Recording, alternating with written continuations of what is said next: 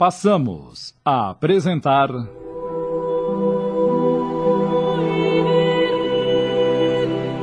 Diário de um Drogado. Minissérie de Tony de França em cinco capítulos da obra psicografada por Gorete Newton.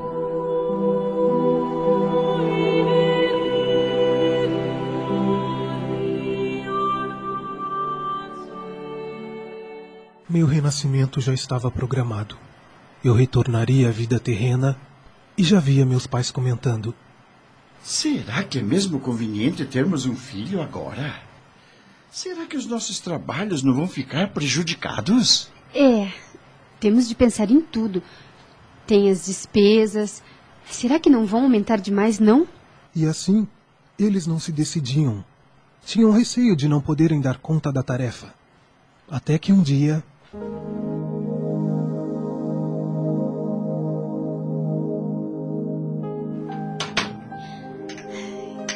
Querido, esta noite sonhei que nosso filho estava tão feliz porque tínhamos decidido tê-lo.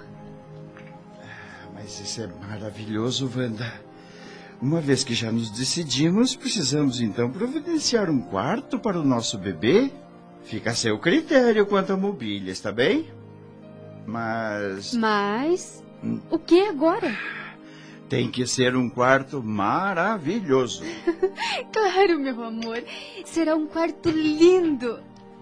Hum, mas será menino ou menina? Bem, se eu tivesse que decidir, será um meninão. E você o que diz? É, um menino me fará muito feliz, mas uma menina não seria mais companheira? Mas, Mas, o que Deus, Deus nos mandar, mandar será muito bem-vindo e aceito, não acha? Ah, não há dúvida, meu amor.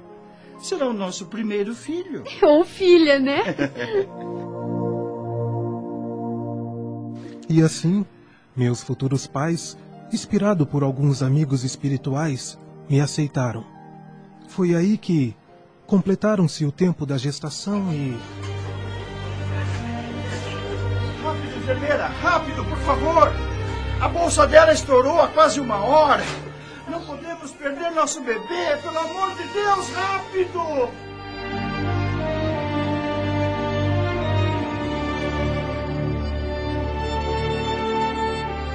Foi uma alegria imensa para papai e mamãe. Fiquei muito feliz mesmo em nascer no seio deles. Eles me olhavam com ternura e amor, mas. Wanda, você faz esse menino parar de chorar? Eu preciso dormir, preciso trabalhar cedo. Ai, eu já não sei o que fazer. Eu já dei de mamar, mas ele não para de chorar. Acho que eu vou acabar dormindo na sala. Há três noites que não durmo direito. Levante-se e caminhe com ele pela casa, pelo menos. Mas feche a porta do quarto, porque eu não suporto esse choro. Eles não entendiam que eu chorava por causa das cólicas. Ficavam irritados um com o outro, e quanto mais irritados, mais doía minha barriga. O tempo foi passando e eu já chorava menos. Mas eu quase não os via. Por onde eles andavam que não estavam comigo? Quem cuidava de mim era uma pessoa estranha, que me dava comida, banho. Eu estava sempre limpinho e eu me sentia contente. Mas quando os meus pais chegavam, era para mim a maior felicidade do mundo. Sentir aqueles braços, seus sorrisos de alegria, era tudo de bom. Logo comecei a comer sozinho, mas. Ai, que droga, menino! Veja o que fez! Derrubou um prato de comida! Que coisa! E se sujou todo. Ai, meu Deus, dai-me paciência. tá vendo só? Você quis, não quis. Agora aguente. Bem feito. Queria ser mãe? É isso aí. Cada vez que minha mãe ficava zangada comigo, eu pensava comigo mesmo. Tenho de aprender logo a fazer tudo o que ela espera de mim. Só assim ela e ele vão ficar felizes por ter-me como filho. O tempo ia passando Certo dia. Ô, oh, Wanda, este ano não poderemos tirar férias. Ué, mas por quê?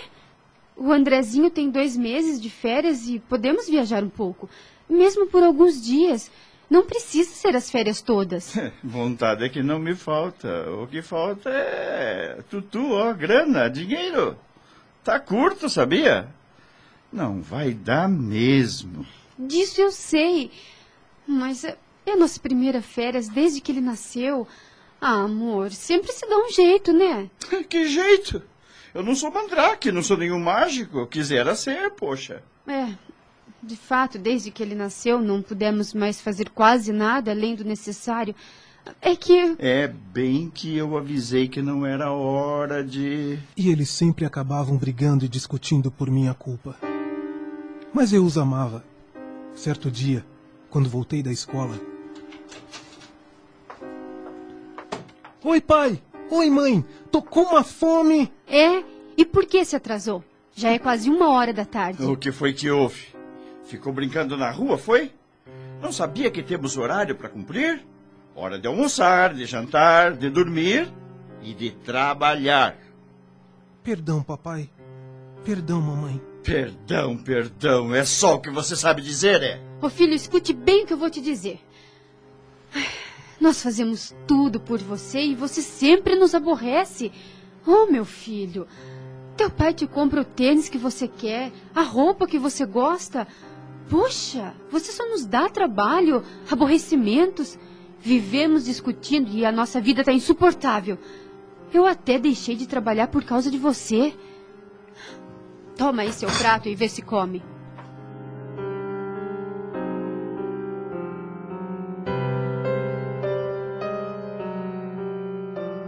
Eurico, revoltado, levantou-se da mesa e nem terminou seu almoço. Bateu a porta e saiu.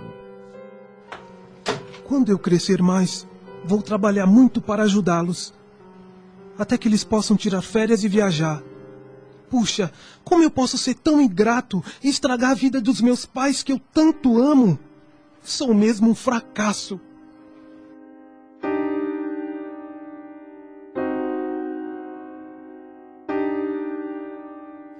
André, agora um adolescente, se consumia de tristeza na alma. E até pensava em morrer para acabar com a infelicidade de todos. Tinha dificuldades em fazer as tarefas escolares e não ia bem nos estudos. Já não dormia direito. Vivia pensando como ele era tão sem valor. Seus pais nunca se orgulharam dele. Como se não bastasse, agora eles me agridem fisicamente. Além dos gritos, palavrões e bofetadas.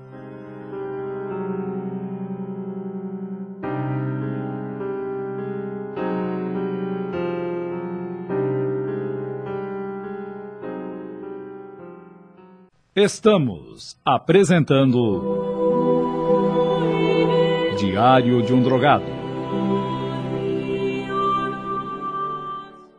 Voltamos a apresentar Diário de um Drogado. O jovem, já com seus 16 anos de idade, era um revoltado em todos os seus sentimentos. Passava a ter mais raiva dos pais. Já não sofria calado. Respondia às acusações que lhe faziam. As brigas eram mais frequentes.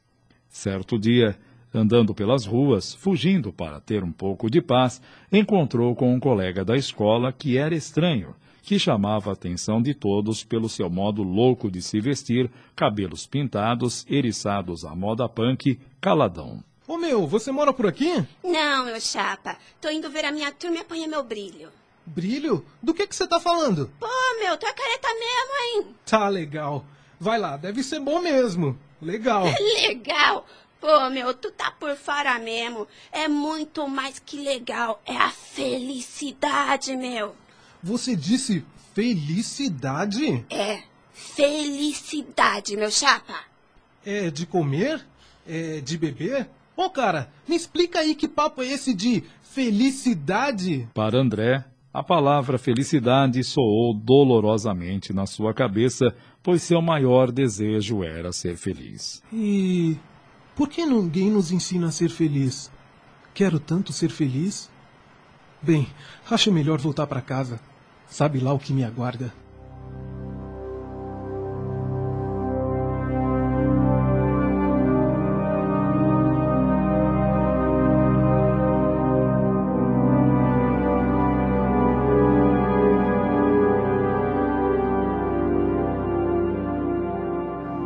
Onde esteve, André?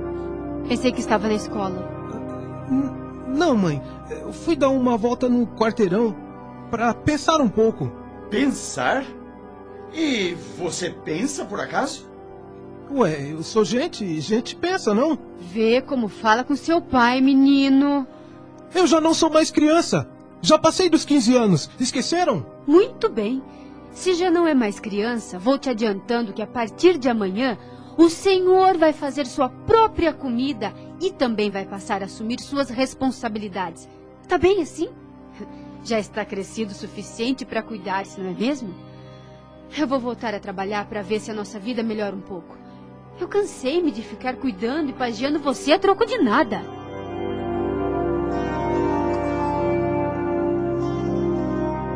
Ouvindo isso de minha própria mãe, pareceu-me ficar anestesiado. Mas que importava? Eles poderiam dizer o que quisessem. De agora em diante, vida nova. Estou entregue à minha própria sorte.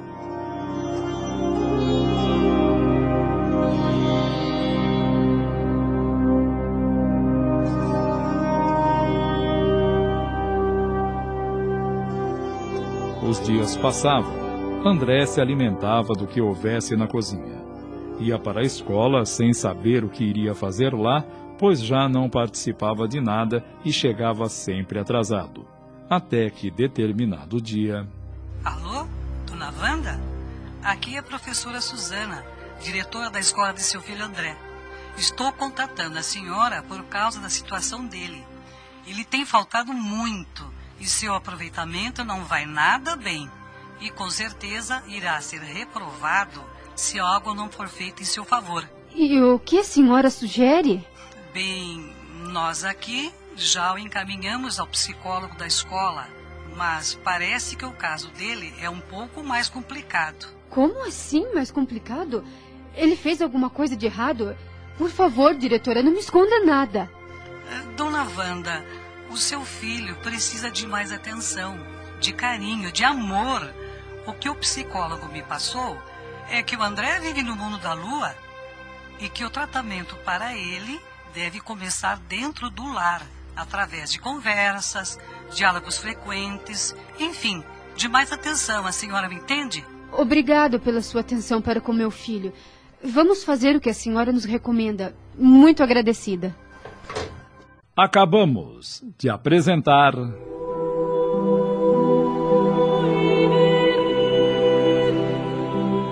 Diário de um Drogado. Minissérie de Tony de França em cinco capítulos, psicografada por Gorete Newton.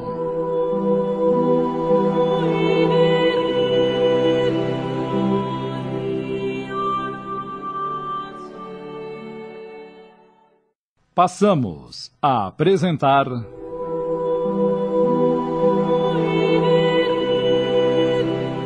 Diário de um Drogado. Minissérie de Tony de França em cinco capítulos da obra psicografada por Gorete Newton.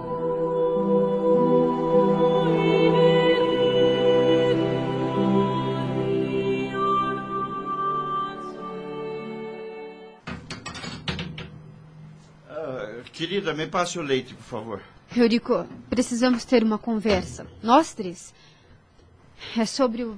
Ah, falamos depois, tá? Agora tenho pressa que já estou atrasado. Mas, querido, é sobre o nosso. Ah, falaremos à noite, ok?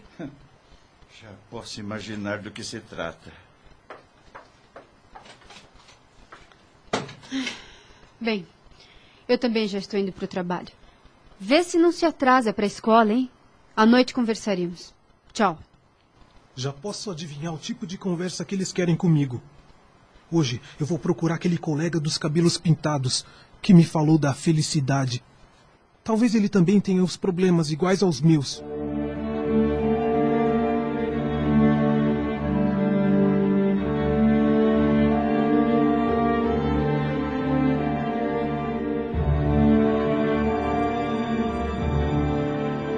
Oi, Weber.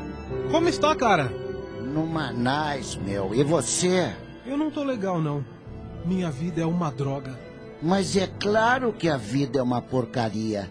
Nascemos aqui para esperar a morte. Isso é ridículo, meu. Existem mais problemas do que coisas boas. Olha aqui, cara.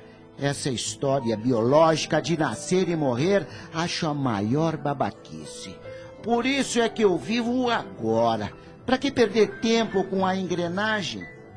Eu não me preocupo com o que essa gente medíocre pensa ou acha. Eu sou mais eu, e o resto é o resto. Falou, cara? Morou? Gostei, cara. Tá aí. Eu acho que é isso mesmo. Essa coisa de família, pai, mãe, escola. Parecem todos soldadinhos de chumbo. Fazem todos a mesma coisa. Pra quê? Pra quem? Tô de saco cheio. Quero mais é sumir, sabe? É isso aí, bicho. Tem mais é que deixar de ser robô, de ser careta. Mas, de que jeito? Ô oh, meu, eu venho pra escola para não deixar de conseguir algumas coisas que me interessam, sacou? Essa eu não engoli. De que coisas você fala? Ô oh, meu chapa, aqui tenho amigos de verdade. Fazemos e curtimos tudo em grupo, sacou? Epa! Peraí, fazem o quê? Será que é o que eu tô pensando? Olha aqui, cara. Curtimos a paz, a liberdade, a onda de se desligar desta droga de mundo e viver um pouco de felicidade, o brilho da vida. Será que você tá falando de. drogas? Claro que não! droga é a vida. Tô falando é de maravilhas. Sei não, meu. Sei não. Pra mim, droga é droga. Faz mal. E destrói as pessoas que usam. Epa! Peraí, cara. Olha bem pra mim. Eu tô falando com você, não tô? Por acaso eu tô morto? Tu é cheio de vida, de saúde. Esse lance de fazer mal é papo da society. Sabe por quê? É só porque eles não recebem impostos dos que vendem o fumo, o pó, etc, etc. Daí então fazem propaganda contra, moro? Tem cigarros de marcas famosas aí na praça a dar com pau pra quem quiser. Esses caras são uns, é, nojentos. E não pense que eles não levam grana. Não são bobos levam pra caramba. Como é que você acha que o pó, a marihuana, o fumo entram aqui e em toda a parte, hã? Tá claro que é só molhar a mão de um desses e tudo passa nas alfândegas, nos portos, nas fronteiras, enfim. Os que traficam dão um vestimento no produto e no fim tudo acaba bem. Uau! Eu nunca pensei nisso. É que os caras de gravatas não deixam o povo pensar. Eles pensam pelo povo. Cara, tô boquiaberto. Agora eu compreendi que a society em que vivemos é a culpada de todos os males. Olha, meu, mais do que nunca, passo agora a ver o ser humano como pertencendo a uma espécie biológica decadente que nasce, cresce e morre sem qualquer objetivo.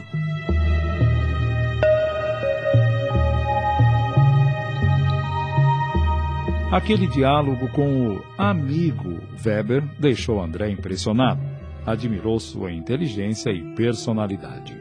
Poxa, o cara sabe das coisas. Preciso conversar mais com ele. Estamos apresentando Diário de um Drogado Voltamos a apresentar Diário de um Drogado. E assim foi que, certo dia do ano de 1975, em Zurique, na Suíça, onde morávamos, eu tragava a fumaça do meu primeiro cigarro. Como me senti orgulhoso daquele gesto. O cigarro entre os dedos e a fumaça era direcionada para onde eu quisesse. Senti-me homem. Homem com H maiúsculo.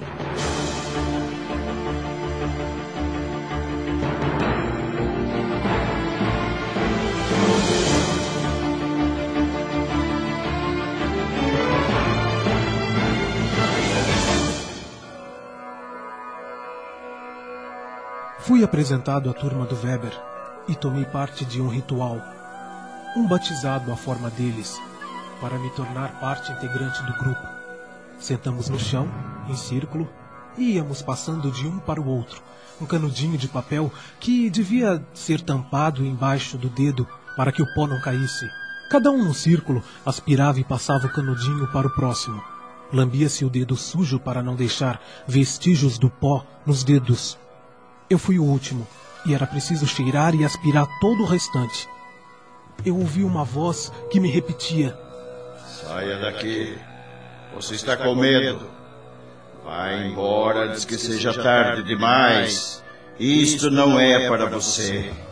Saia daqui. Vai embora. Seja forte. Vai embora. Vai embora. E aí, cara? Bateu a covardia? Vai amarelar agora? Pô, meu chapa, vai ou não vai? O que foi, cara? Tá com medo, é? Vamos, meu, é só um pó. E aí, o talquinho da mamãe é mais cheiroso, é?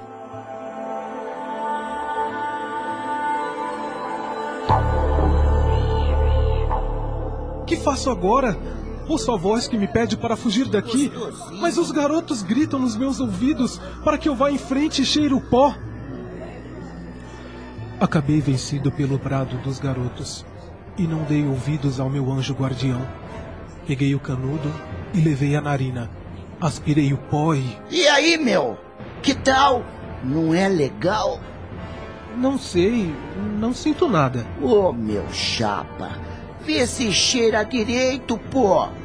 Olha só, respire fundo, mas com força. Vai. Agora. Hum, Isso. É assim mesmo. Vai fundo, cara. Vai. fiquei entorpecido. Meu corpo formigava. Eu já não era mais dono de mim mesmo. Fiquei alegre, eufórico, ri à toa e ao mesmo tempo estava lerdo. Eu ouvi os amigos rindo de mim, das caretas que eu fazia.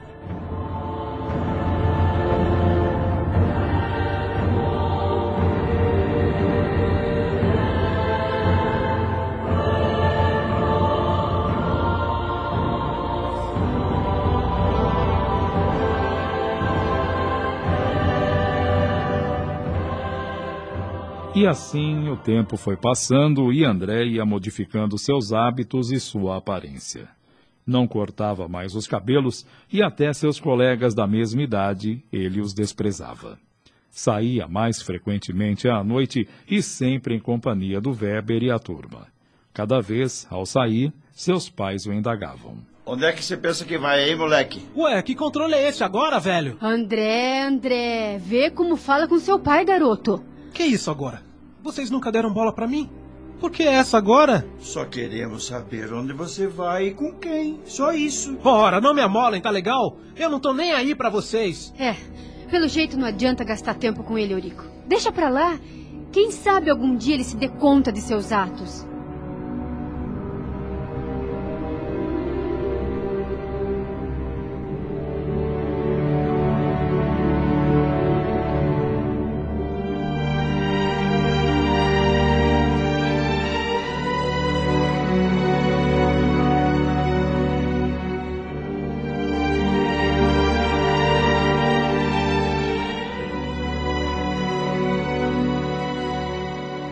Ei, meu chapa, estamos sem bufunfa para comprar o pó. Até hoje nós bancamos para você. Agora chegou sua vez de colaborar com a gente, tá legal? Arruma grana pra nós, meu. Tamo querendo mais brilho, tá ligado? Ô, Weber, vocês sabem que eu não trabalho. Onde eu vou arranjar grana? Minha mesada já foi cortada há tempo, meu. Eu não quero nem saber. Se não tiver grana aqui, ó, na minha mão, até amanhã, ah, te vira, te vira. Ó, uma dica. A carteira do paizão sempre tem uns trocados. E na bolsa da mamãe também.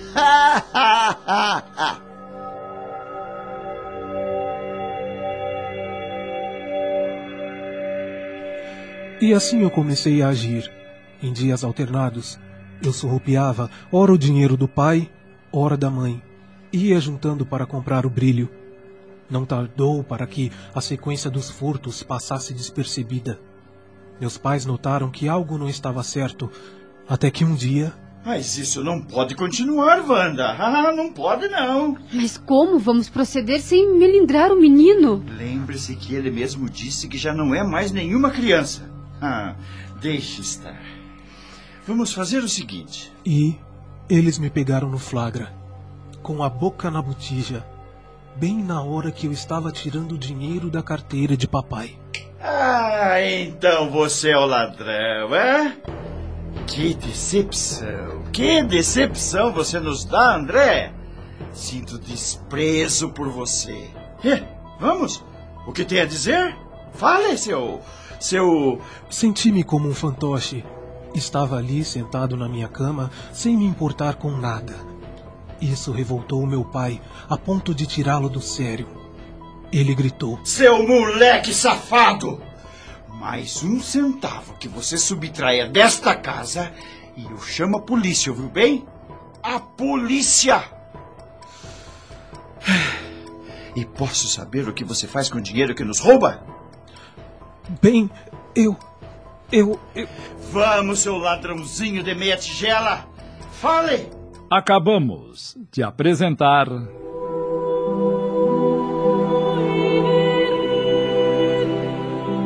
Diário de um Drogado. Minissérie de Tony de França em cinco capítulos, psicografada por Gorete Newton.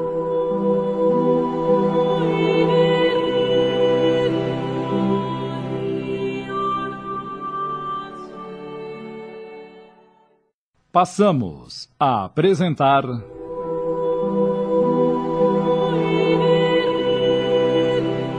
Diário de um Drogado.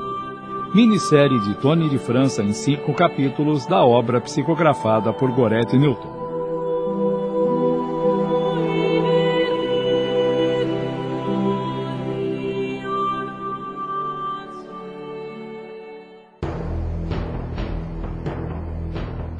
Seu moleque safado! Mais um centavo que você subtraia desta casa e eu chamo a polícia, ouviu bem? A polícia! E posso saber o que você faz com o dinheiro que nos rouba? Bem, eu. Eu. eu... Vamos, seu ladrãozinho de meia tigela! Fale! Bem, eu. Eu saio com a minha namorada. Não posso? Poder você até pode, mas por que não nos pedir o dinheiro em vez de roubá-lo? E quem é ela? Pobre coitada. Onde ela mora? Precisamos alertar não só a ela como a seus pais que a filha deles está envolvida com um ladrãozinho barato. Hoje é um furto aqui e outro ali. E amanhã como será, hein? Você não é companhia para uma moça de família. Naquele momento, André sentiu-se tão insultado e ferido que soltou um grito e caiu em prantos. Vocês são os monstros! Monstros! Saiam do meu quarto! Eu odeio vocês! É essa a recompensa que temos após criar um filho com amor, nunca deixando que nada lhe faltasse! é verdade? Nunca me faltou nada. Sempre tive o que quis. Mas e quanto ao amor? Ao carinho? Ah, isso vocês me falharam e falharam feio! Vocês não conhecem o amor a não ser o amor egoísta. Vocês amam a si próprios e ao maldito dinheiro! Isso sim! Quando André terminou de dizer isso, seu pai atirou-se contra ele e. Tome, seu moleque! Tome! É isso que você merece! Ai, ai, ai! Tome o senhor também! Parem vocês dois! Parem já com isso! Onde se viu pai e filho se agredirem? Respeitem pelo menos os vizinhos! Mamãe tentou nos apartar até que os vizinhos chamaram a polícia. Fomos separados e conduzidos à sala. Eles conversaram conosco e viram que se tratavam de pai e filho, e não como os vizinhos imaginaram. Podem ficar tranquilos que esta cena acontece em qualquer família, portanto. Podemos ser dispensados, senhor policial? Sem dúvida, senhor. Mas espero que esta cena nunca aconteça na minha família.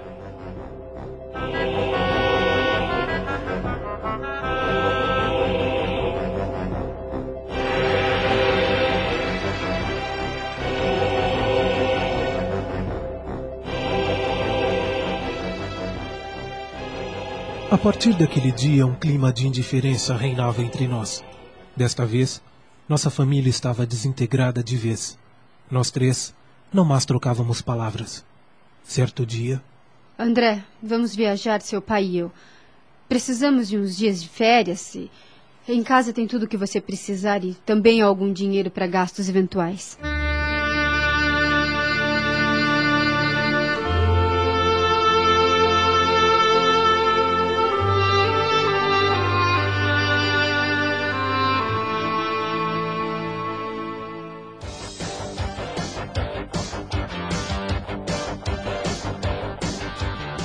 Galera! Os velhos saíram de férias! O AP é nosso! Vamos comemorar com uma festa legal? Todos lá em casa, então, às 20 horas, falou? Ah, quem puder pode trazer bebidas, ok? Não se esqueçam do principal: o brilho!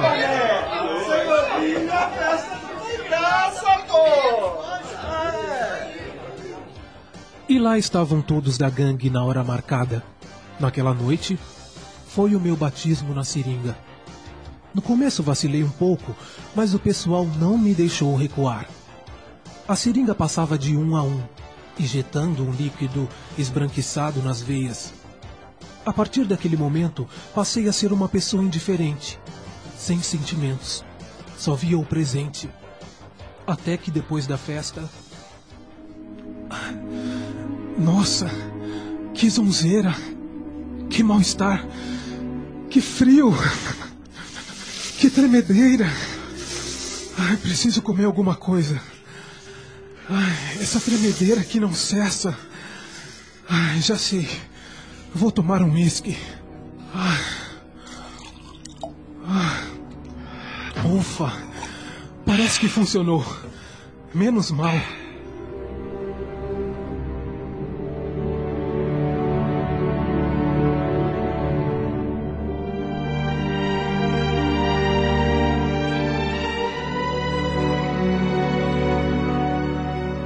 Os dias foram passando e eu me alimentava muito mal. Meu corpo estava se debilitando. As noitadas eram frequentes e eu temia quando meus pais voltassem de férias. Eu já não era dono de mim mesmo. Eu era um alienado. Só vivia as sensações do momento, sempre forjado pelas fortes emoções que a droga me oferecia, na companhia daqueles que estavam no mesmo caminho que o meu.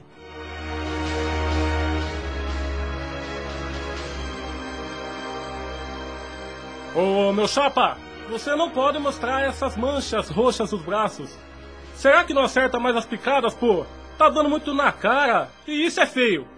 Não aprendeu a fazer a coisa certa, é? Se cuida, meu. Ó, lá vai uma dica. Aplica nas pernas, as veias são boas também. E o efeito é o mesmo, tá legal? Assim, ninguém vai notar, né? Boa, gostei. Nas pernas. E eu que só achava que nos braços que surtia efeito.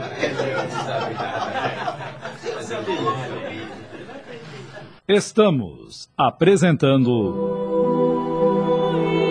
Diário de um Drogado. Voltamos a apresentar Diário de um Drogado.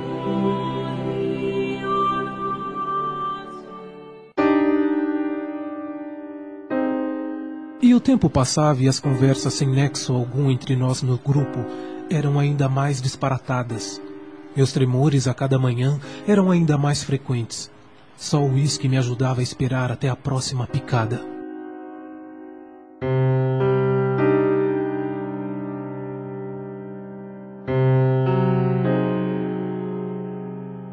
Com o tempo, o dinheiro já não era suficiente para as drogas e André começou a vender objetos de sua casa para consumir o brilho, pois todos os dias eles necessitavam da droga.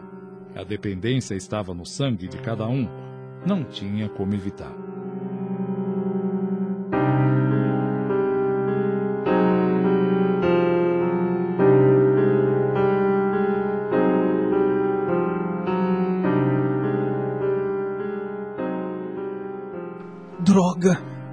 Meus pais já estão para chegar e esse AP tá uma bagunça. Tá imundo. Como eu vou explicar isso a eles? É preciso dar um jeito. Mas eu não tenho ânimo. Nem mesmo para falar. Até parece que uma energia forte me anula por inteiro.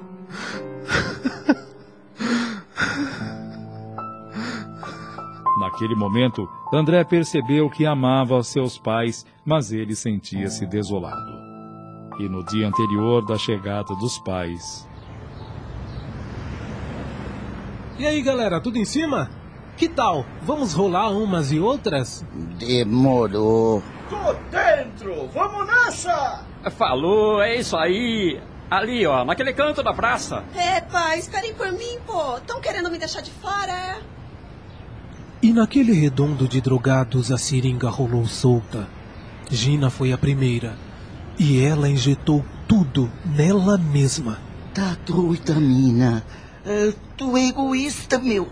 Você injetou tudo em você e nós como ficamos? Ah, não! Me dá aí seu braço, sua biruta! Ora, meu! Ah, não sai nada, pô! Não sai nada!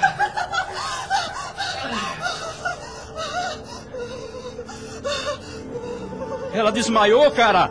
É sério, vem cá, gente. Ela desmaiou, será que ela vai morrer? Ela está se debatendo muito e está se arranhando toda. É, vamos rapar daqui, pessoal. Vai sobrar pra nós, meu.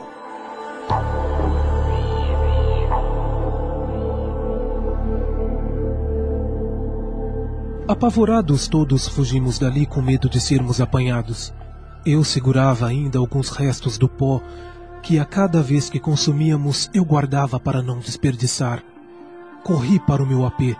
Eu precisava me injetar, mas e seringa, cadê? Eu não tinha. Só cheirei o pó. Mas sabia que aquela liberdade teria fim no dia seguinte, pois meus pais voltariam e minha paz, bye bye. Foi aí que resolvi voltar à praça para ver se conseguia alguma seringa, mas algo mais sério havia acontecido. Quando vi uma ambulância e alguém sendo colocado numa maca, supus ser a Gina, a garota da nossa turma. Perguntei ao enfermeiro se ela havia morrido e ele prontamente respondeu: o, o que houve com ela, moço? Ela vai morrer? Ainda não podemos dizer nada, rapaz. Não sabemos se ela vai resistir ou não. Ela será levada para o pronto-socorro e de lá, quem sabe? Morrer. É isso. Seria o fim dos meus problemas e, quem sabe, até para dos meus pais. Com certeza iria provocar um pouco de arrependimento neles, pelo desprezo e desamor por mim. Já até imagino eles chorando sobre meu corpo. Seria uma dor e tanto. Mas, peraí. Seria meu descanso eterno? Mas, se o céu e o inferno existem realmente. Ah, eu não acredito. Eu acho que isso é mais uma invenção do povo para meter medo nas pessoas. E André, ali na praça, em meio aos seus pensamentos, eis que olha para os lados na grama e vê uma seringa descartada. Apanha e corre para o seu AP. Lava com cuidado e em seguida injeta-se, ingerindo logo após uma dose de vodka. Ah, ah, ai, que alívio. Ufa. Agora vou servir-me de uma vodka. Ah, agora sim. Vou me deitar um pouco.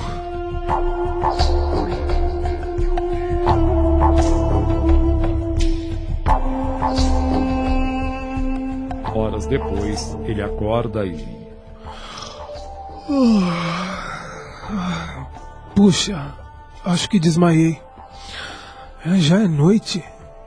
Nossa, sinto o corpo cansado, sem ânimo para nada. E meus pais já estão para chegar. E essa bagunça no AP. Tô frito. Sem eles por perto me sinto livre. Mas logo minha paz já vai pro beleléu. Brigas, discussões, tudo de novo. Será que eu vou suportar? Ah, já sei. Vou fugir. Mas para onde? Viver na rua? Como? Fome, frio, Não, essa não. Eu vou morrer aqui mesmo, em casa. É, é isso. Assim eles vão sofrer mais.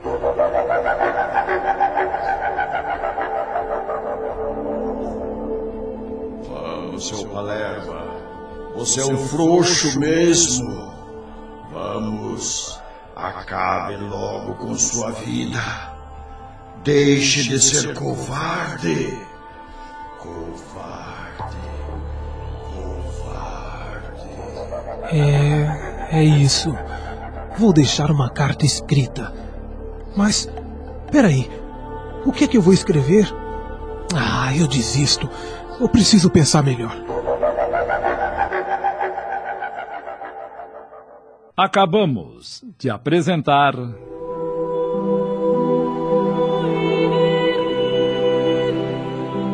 Diário de um Drogado. Minissérie de Tony de França em cinco capítulos, psicografada por Gorete Newton.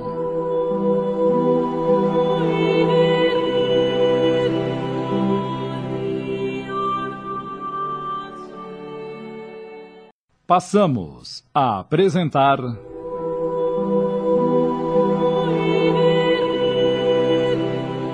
Diário de um Drogado. Minissérie de Tony de França em cinco capítulos da obra psicografada por Gorete Newton.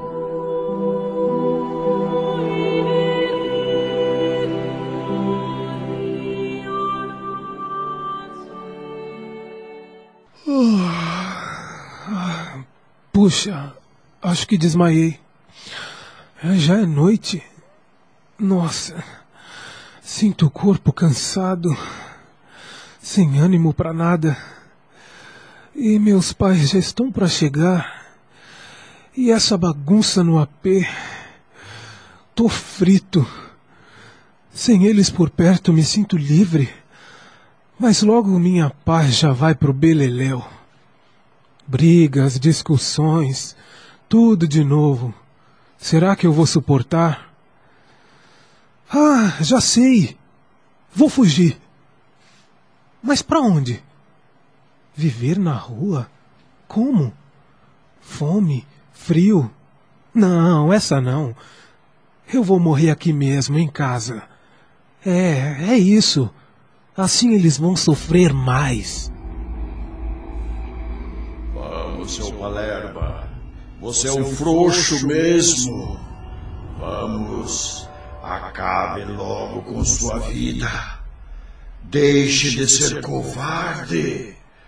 Covarde. Covarde. É. É isso. Vou deixar uma carta escrita. Mas. Peraí. O que é que eu vou escrever?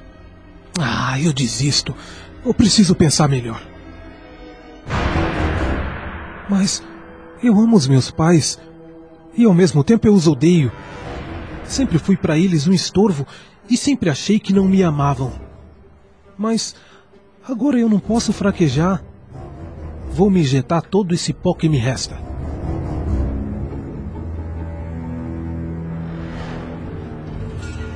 Ah, ah, ah. Agora deito-me na cama e espero o fim. Ah, ah. Sinto o coração acelerado, mas já enfraquecido. Ah, ah, que angústia! Minha garganta está apertando. Os móveis parecem pessoas, parecem monstruosas. E essas vozes, gritos. O quê? O que querem? Quem são vocês? Me dá um pouquinho. Só um pouquinho que restou na seringa, vai. Meu chapa, por favor, me dá. Ei, cara, cadê o pó? Vamos, meu, cadê o pó? Venha, meu chapa. Venha. Queremos você. Chega mais perto pra gente se embalar nessa onda.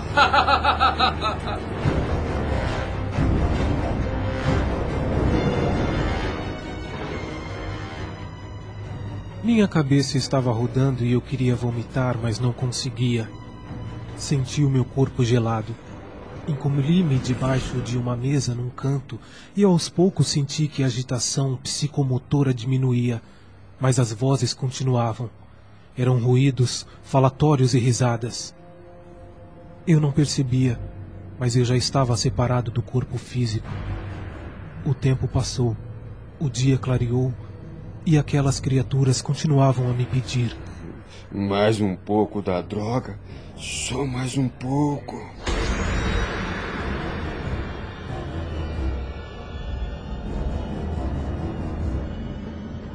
De repente, a porta do AP se abre e. Nossa, que bagunça! Só pode ser do André. André, onde você está? Não! Não! Eurico! Eurico, corre aqui! O nosso filho está caído e ele está gelado! Eu já desconfiava que o problema era drogas. Vou chamar a polícia. Agora eu estava seguro que o meu corpo estava morto, pois vira minha mãe chorando sobre ele e meu pai telefonando para a polícia. Eu não acreditava no que ouvia. Que frieza daquele pai. Será que ele já esperava esse meu fim? Não tardou para que os policiais chegassem. Levaram meu corpo. Minha mãe continuava em prantos, totalmente o contrário de meu pai, que parecia que parte de seus problemas acabava ali. Fiquei numa tristeza profunda e caí em depressão.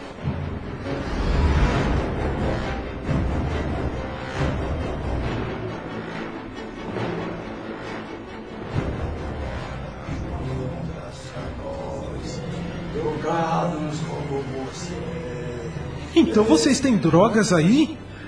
Que bom! Finalmente! Por favor, me deem só um papelote. Só um. Tô necessitado, vejam o meu estado. Ô, oh, meu, aqui não tem drogas. Todos nós precisamos dela. Você não trouxe alguma com você? É, pô, meu, qual é? Como é que ficamos? Eu não trouxe nada comigo. Tô falando sério. Pode ver, mas já sei onde conseguir. Sabe mesmo? Então o que está esperando? Vai logo, meu. Decidi ir ao local onde nós nos encontrávamos para nos drogar. Fui até lá. Pareceu-me que todos estavam ali, como quase todos os dias acontecia. Eu implorava por uma seringa, por uma dose, mas eles não me viam e tampouco me ouviam. Que aflição! Rodei por ali e nada. Mas aos poucos eu ia sentindo que minhas forças, minhas energias pareciam aumentar. Estranho. Percebi então que eu sugava as energias daqueles que ali se drogavam. Seus corpos me faziam bem. Era como nos filmes de terror, onde os vampiros sugam o sangue de suas vítimas. E eu havia me tornado um vampiro, sugador de energias emanadas por aqueles que usam drogas.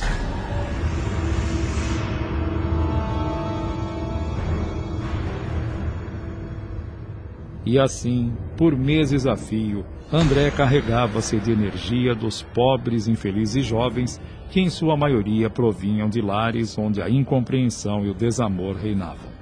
Para eles, aquele lugar era um antro de compreensão e de ternura enganosas. A cada novo jovem que ao grupo se agregava, era uma glória para todos. Naquele antro, eu podia ver e sentir que muitos deles estavam reencarnados como filhos de inimigos de outras vidas e que agora eram vítimas de suas próprias dívidas, através das colheitas daquilo que haviam plantado. Ah, se um vivo mortal pudesse ali estar, para presenciar o que se passava, com certeza veria as trevas reinando em pleno dia, ao redor de dezenas de jovens agrupados naquela praça. Eis que, de repente, um tumulto de enfermeiros e policiais socorristas chegavam do plano espiritual. Todos ali, assustados, corriam feito loucos por causa da luz que emanava dos visitantes. Inclusive André fugiu assustado. Alguns de seus companheiros eram laçados e atados por cordas luminosas e aos poucos iam se acalmando e acabavam sonolentos. E assim eram levados daquele local. poucos retornavam e André, curioso por saber do paradeiro dos que não voltavam. Mas esses que voltaram não são bem mais velhos e ferozes que os meus companheiros? Estranho. Receio que não vão me dar ouvidos, mas. Preciso de coragem. Preciso saber deles. Teriam eles sido exterminados? Estamos apresentando. Diário de um Drogado. Voltamos a apresentar. Diário de um Drogado.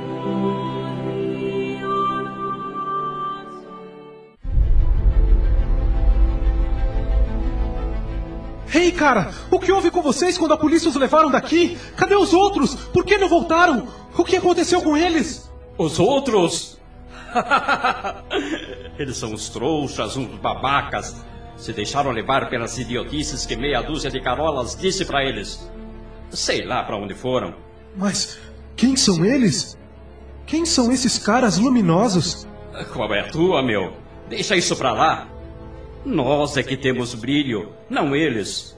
Essa gente só quer desfazer o nosso grupo, enfiando ideias malucas nas cabeças dos caras para convencê-los a sair daqui. Mas eu não, bicho. Pra cima de mim? Esse papo não me pega. Tô fora. Foi aí que novas ideias fervilhavam na mente de André. Ele queria saber essa diferença entre os que estavam nas sombras escuras e esses visitantes cheios de luz. Mas como devo fazer para que eles me prendam? Ah, já sei! Vou me aproximar dos milicos. E aí eles me prendem. Mas não foi bem isso que aconteceu. Ei, rapaz. Você está precisando de ajuda? Deseja nos acompanhar? É, vocês não vão me prender? Me amarrar? Se você deseja nos acompanhar de sua livre e espontânea vontade, não vemos razão alguma para amarrá-lo. Nesse instante, pareceu-me que meus batimentos cardíacos oscilavam entre o medo do desconhecido e da esperança. Embarquei naquele amplo veículo onde o silêncio reinava. Era estranho, pois desde o meu desencarne eu não desfrutava de tamanha paz.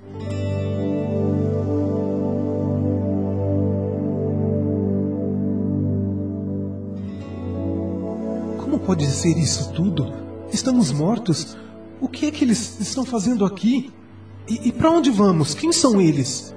Como que respondendo às perguntas de André, aquele senhor de semblante iluminado disse: Filho, os caminhos enganosos da vida terrena somos nós que construímos, através de nossas faltas, nossos desequilíbrios.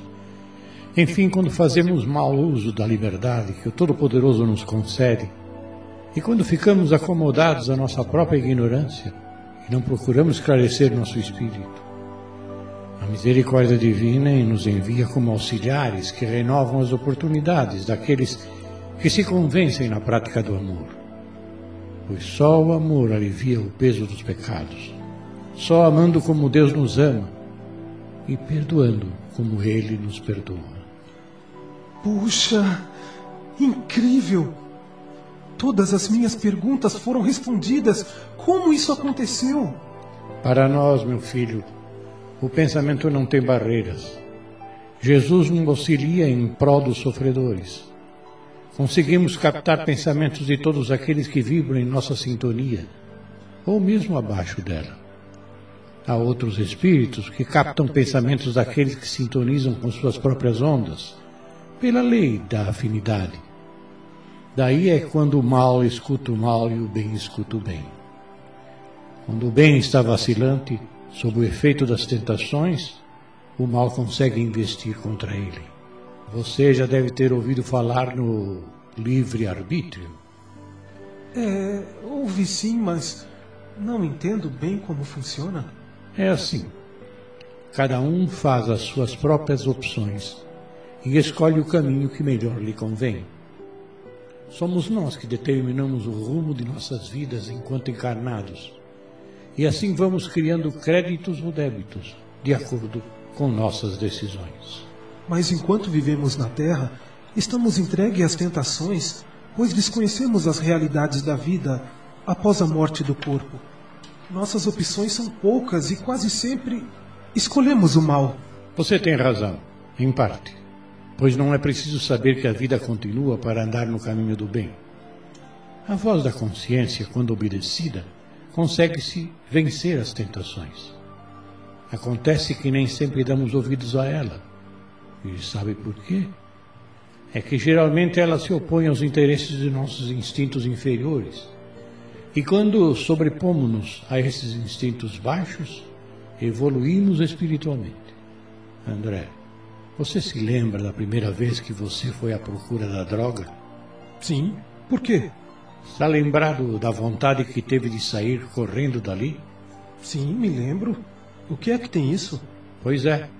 Naquele momento, quem lhe advertia para não dar o primeiro passo em direção à sua ruína era o seu guia protetor. Ele fez tudo o que podia, mas a decisão era só tua. A ele não cabia o direito de forçar suas pernas para correrem dali.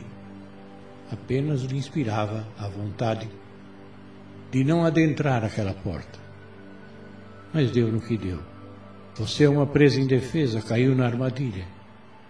E aqui está você, ainda livre para decidir que caminho tomar. À medida que aquele espírito iluminado ia doutrinando o jovem André, este sentia-se numa tremenda ansiedade que, chorando, implorou. Eu não aguento mais. Por favor, me ajude.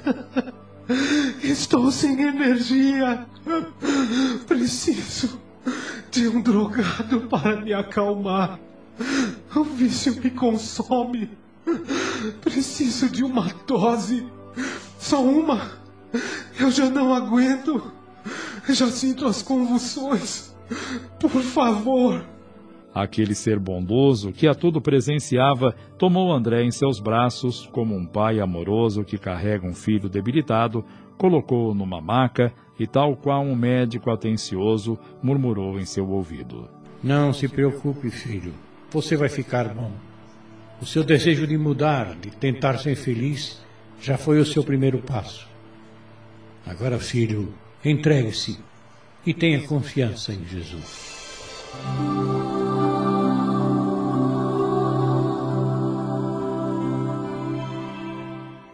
Acabamos de apresentar.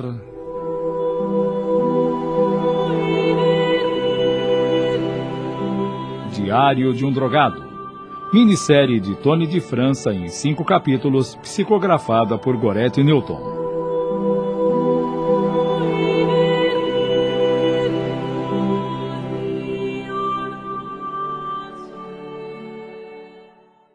Passamos a apresentar.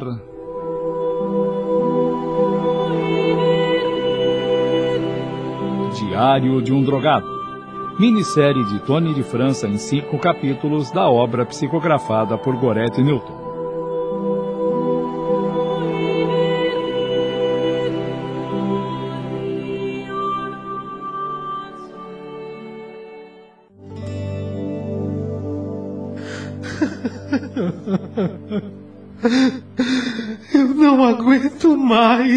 Por favor, me ajude. Estou sem energia. Preciso de um drogado para me acalmar. O vício me consome. Preciso de uma dose. Só uma. Eu já não aguento. Já sinto as convulsões. Por favor. Aquele ser bondoso que a tudo presenciava tomou André em seus braços, como um pai amoroso que carrega um filho debilitado, colocou-o numa maca e, tal qual um médico atencioso, murmurou em seu ouvido: Não se preocupe, filho. Você vai ficar bom. O seu desejo de mudar, de tentar ser feliz, já foi o seu primeiro passo. Agora, filho, entregue-se e tenha confiança em Jesus.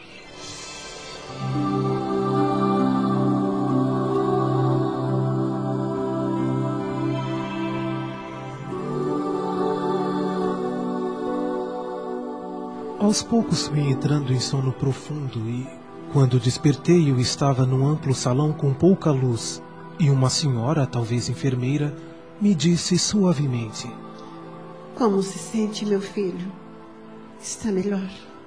Ah, não sei, estou tonto e cansado. Sinto que vou vomitar.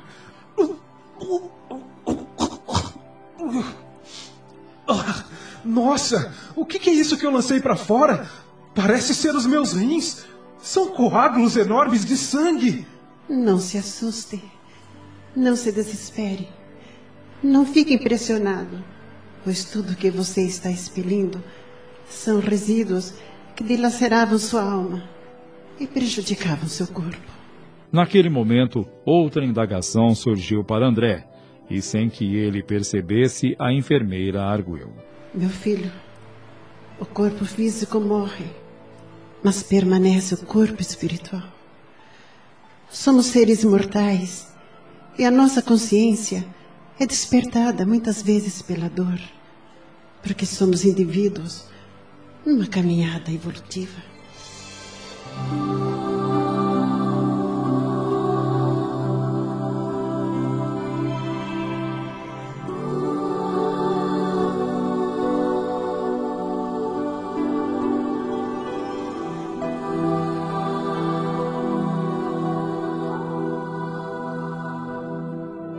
Encontro-me no mundo imaterial numa dimensão paralela.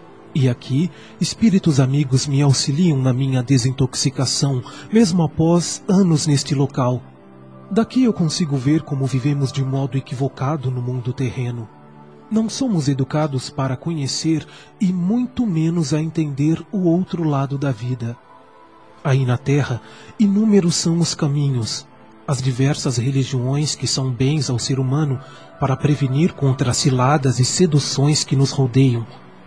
E o grande mal é o egoísmo e o orgulho que nos cegam, pois somos frequentemente envolvidos por sentimentos de ordem inferior, por espíritos em estado de profunda ignorância.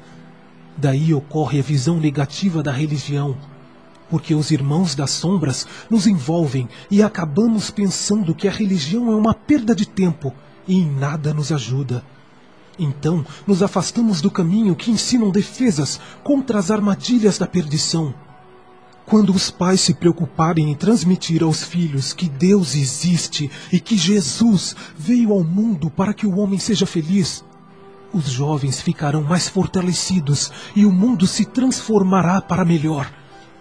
Por isso, desde crianças, devem desenvolver a fé racional e consciente enfatizando sempre que nossas preces são atendidas de acordo com as reais necessidades e merecimento. De repente a enfermeira me interveio. Vamos, meu filho. Vamos? Para onde? Logo, logo verá. E André foi conduzido a um local desconhecido. Via-se uma enorme escadaria de pedras por onde desciam espíritos belíssimos com vestes luminosas. Os muros que rodeavam aquele lugar eram pintados com muita arte. Os protetores, de mãos dadas, formavam um elo de proteção e delas emanavam luzes de matizes variadas.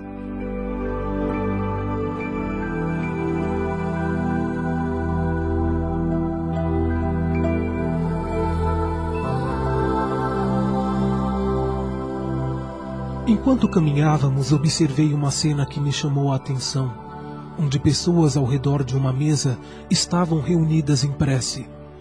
Fiquei impressionado com a grande diferença nas energias que elas emanavam. Curioso, indaguei a enfermeira que me acompanhava. O que é que eles estão fazendo? Estão rezando? Além de estarem em preces, também estudam a vida de Jesus. E após o estudo, eles irão em socorro aos enfermos do plano espiritual. E você, meu filho, irá agora ser atendido por aquela senhora de cabelos brancos. Naquele instante, com a ajuda daquela senhora distinta, senti meu espírito eufórico e a esperança tomou conta do meu ser. Senti uma vontade imensa de modificar minha situação e compreender melhor o amor de Cristo misericordioso e amoroso, que a todos perdoa. Eu agora preciso ir, meu filho. Mas saiba que o seu propósito em mudar e a ajuda que estão lhe oferecendo Você vai conseguir. Tenha confiança. A benfeitora se retirou e André, sob os cuidados de espíritos do bem, ouvia palavras de consolo e esperança. Sentia-se inebriado de bons fluidos. Mas, de repente, sentiu um desejo fulminante e irresistível de ingerir droga. Precisava dela. Os tremores voltaram e ele caiu em prantos. Ele lutava contra aquela força do mal e seus olhos, quase esbugalhados, buscavam aquele benfeitor que no início o resgatara naquela praça tempos atrás. Já quase sem forças, eis que.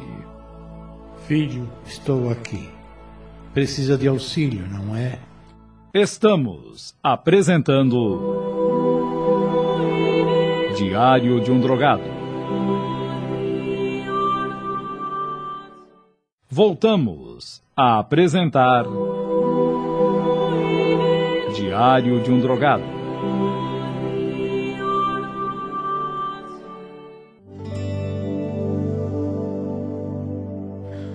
Por favor, me ajude.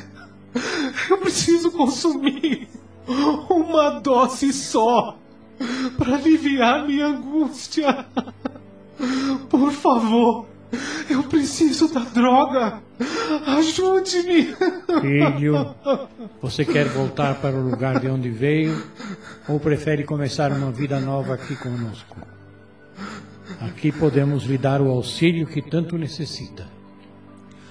Foi aí que iniciei o longo trajeto que exigia de mim muita convicção, coragem e resignação. Ao lado daqueles irmãos iluminados, sempre me amparando nos piores momentos de minhas recaídas, eu ganhava forças para prosseguir no tratamento de desintoxicação. Por várias vezes senti-me à beira da morte, mesmo sabendo que eu já estava morto. Daí me surgiu a convicção de que é sempre melhor enfrentar a dor quando ela se faz presente, na esperança de dias melhores.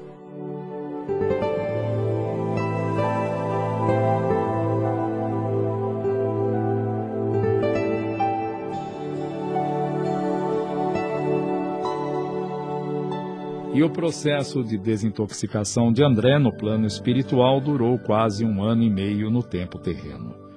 Todos os espíritos ali levados passavam por diversos processos de terapias. Àqueles furiosos e revoltados era dada a chance de sentir a doçura do amor. Aos desesperados eram envolvidos por vibrações de carinho e proteção e voltavam a ter esperanças. Os famintos e sedentos saíam aliviados de seus tormentos, sempre tudo em nome de Jesus Cristo.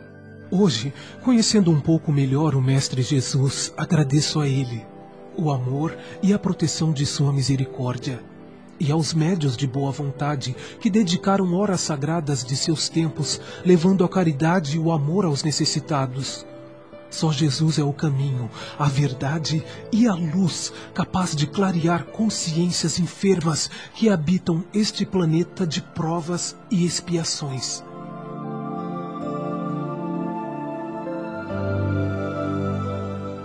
Como te sentes, meu filho? Meu anjo amigo, desejava tanto vê-lo. Já me sinto melhor, bem melhor. E meu corpo espiritual mais liberto das drogas. Minha consciência expandiu-se e tenho recebido informações pela minha própria memória a respeito de existências pretéritas. Mas isso é muito bom. Conte-me então sobre suas vidas passadas. Acredite, meu bom amigo, que eu já fui bispo no passado distante, no século XIV. Mas meus objetivos eram outros. Usei meus conhecimentos para enriquecer e dominar a cidade onde eu vivia.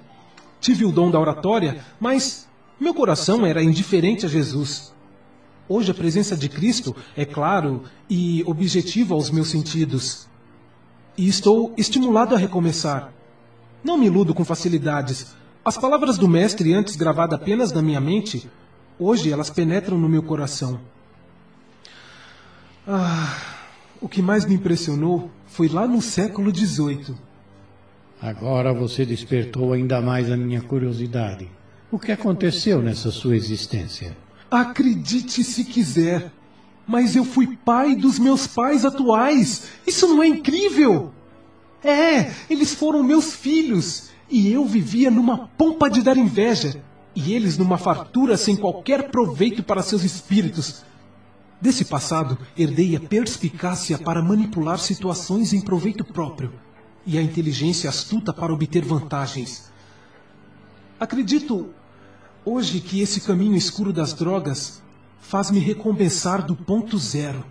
Estou feliz em saber que você tomou consciência não só de suas vidas pretéritas, como também chegou à conclusão de recomeçar. Ah, tem mais um fator importante que me ocorreu. Ainda tem mais a dizer? É, não me diga que. Que também lembrei que meus pais, que agora estão velhinhos, vivem no asilo e eu os visito regularmente. Hoje consigo orar por eles e aguardo o dia do nosso reencontro aqui no mundo dos espíritos, para junto planejarmos uma nova oportunidade de convivência. Sei que com a permissão de Deus, nós ajudaremos mutuamente, nos amando e perdoando por compreendermos melhor o Evangelho de Jesus. Que Deus seja louvado hoje e sempre, por toda a eternidade. Em nome de seu Filho, nosso Senhor Jesus Cristo. Ah, tem mais uma coisa que eu ia me esquecendo. Pedi aos mensageiros do bem a permissão de relatar esta minha última vida terrena, na esperança de que alguns pais e mães tomem conhecimento e conscientizem da real necessidade da evangelização infantil, para que a juventude seja um alicerce seguro e a vida adulta mais tranquila para as realidades da vida eterna. E que nunca nos esqueçamos que o cimento desse alicerce é o amor, a compreensão, a amizade e o diálogo entre pais e filhos e afins. Amai-vos e instruí-vos, pois só o amor apaga a multidão de pecados, e o conhecimento da verdade vos libertará.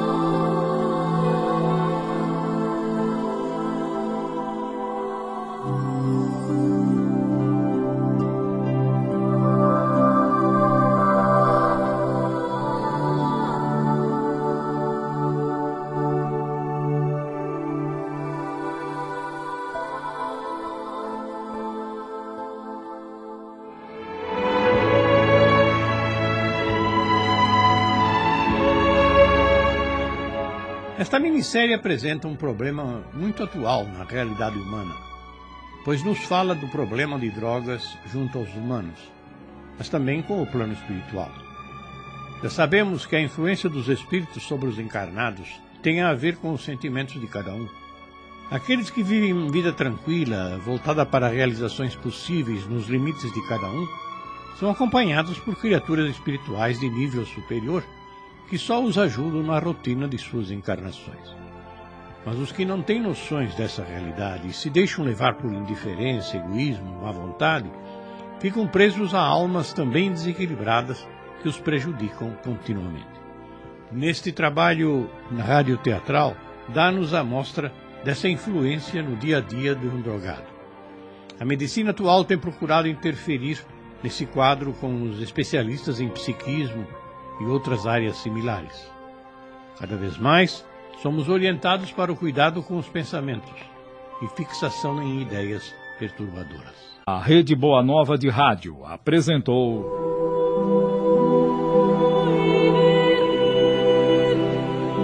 Diário de um Drogado. Minissérie em cinco capítulos de Tony de França, psicografada por Gorete Newton. Em seu desempenho, atuaram os seguintes atores: André, Fábio Tiago. Wanda, Luciana Patrícia. Eurico, Tony de França. Weber, Osnival Búfalo. Enfermeiro, Querubim de Camargo. Viciada, Quitéria Maria. Policial, Cláudio Zelise. Enfermeira, Esther Patrocínio. Participações especiais Gastão de Lima Neto, João Camilo, Marcelo Ribeiro e Maria Helena. Narração Joel Robson. Gravações, edição e sonoplastia Wanderson Santos. Análise e comentários Gastão de Lima Neto. Direção Tony de França. Uma realização do Núcleo de Dramaturgia da Rádio Boa Nova de Sorocaba. Agradecendo o carinho da sua atenção, convidamos o prezado ouvinte a acompanhar conosco na próxima semana mais uma produção rádio teatral. Uma boa tarde e até lá.